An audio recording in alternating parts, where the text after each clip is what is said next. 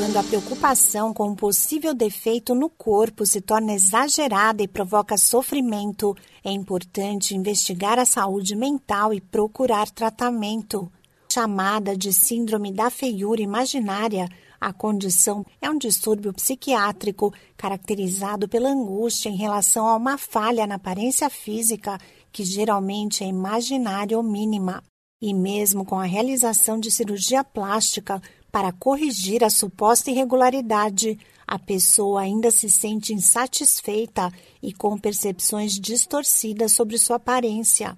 A condição provoca frustração, baixa autoestima, ansiedade e depressão. Olá, eu sou a Sig Eichmeier e no Saúde e Bem-Estar de hoje converso com o cirurgião plástico Fernando Amato sobre o transtorno corporal.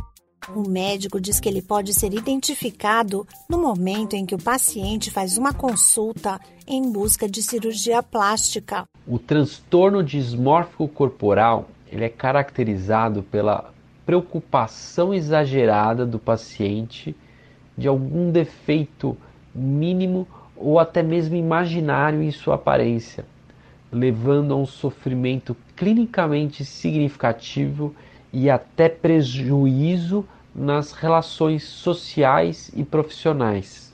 O cirurgião pode identificar essa pessoa que sofre do transtorno dismórfico corporal no seu consultório, conversando atentamente com esse paciente, tentando entender suas queixas, com que realmente é possível realizar de cirurgia e se essa cirurgia, essa mudança trará de alguma forma o benefício esperado pelo paciente.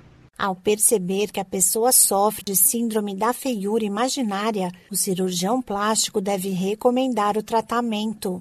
O cirurgião, ao identificar esse paciente, ele deve encaminhar para uma equipe multidisciplinar, é, envolvendo psiquiatria e psicólogo, para iniciar um tratamento.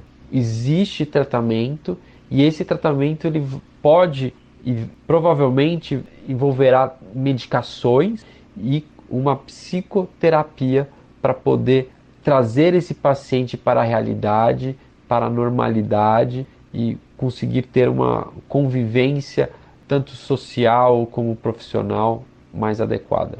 O médico Fernando Amato diz que quando um paciente chega ao consultório em busca de cirurgia plástica, o caso deve ser criteriosamente avaliado. Do meu ponto de vista, o mais importante do cirurgião plástico, quando vai avaliar uma pessoa, mesmo que não tenha um transtorno dismórfico corporal, é explorar bastante esse desejo e expectativa do paciente com o procedimento. É importante que esse desejo e expectativa estejam alinhados no que é possível realizar com as técnicas e tecnologias existentes, assim como com que o cirurgião consegue oferecer de resultado com segurança. O transtorno pode ter relação com a deficiência de serotonina, um neurotransmissor que atua no cérebro, com fatores genéticos e com a educação recebida, quando a criança vive em um meio em que há preocupação excessiva com a imagem. Também costuma estar associado a distúrbios alimentares, como a anorexia, em que a pessoa deixa de se alimentar ou faz exercícios em excesso para emagrecer, mesmo com o peso corporal baixo. Esse podcast é uma produção da Rádio 2.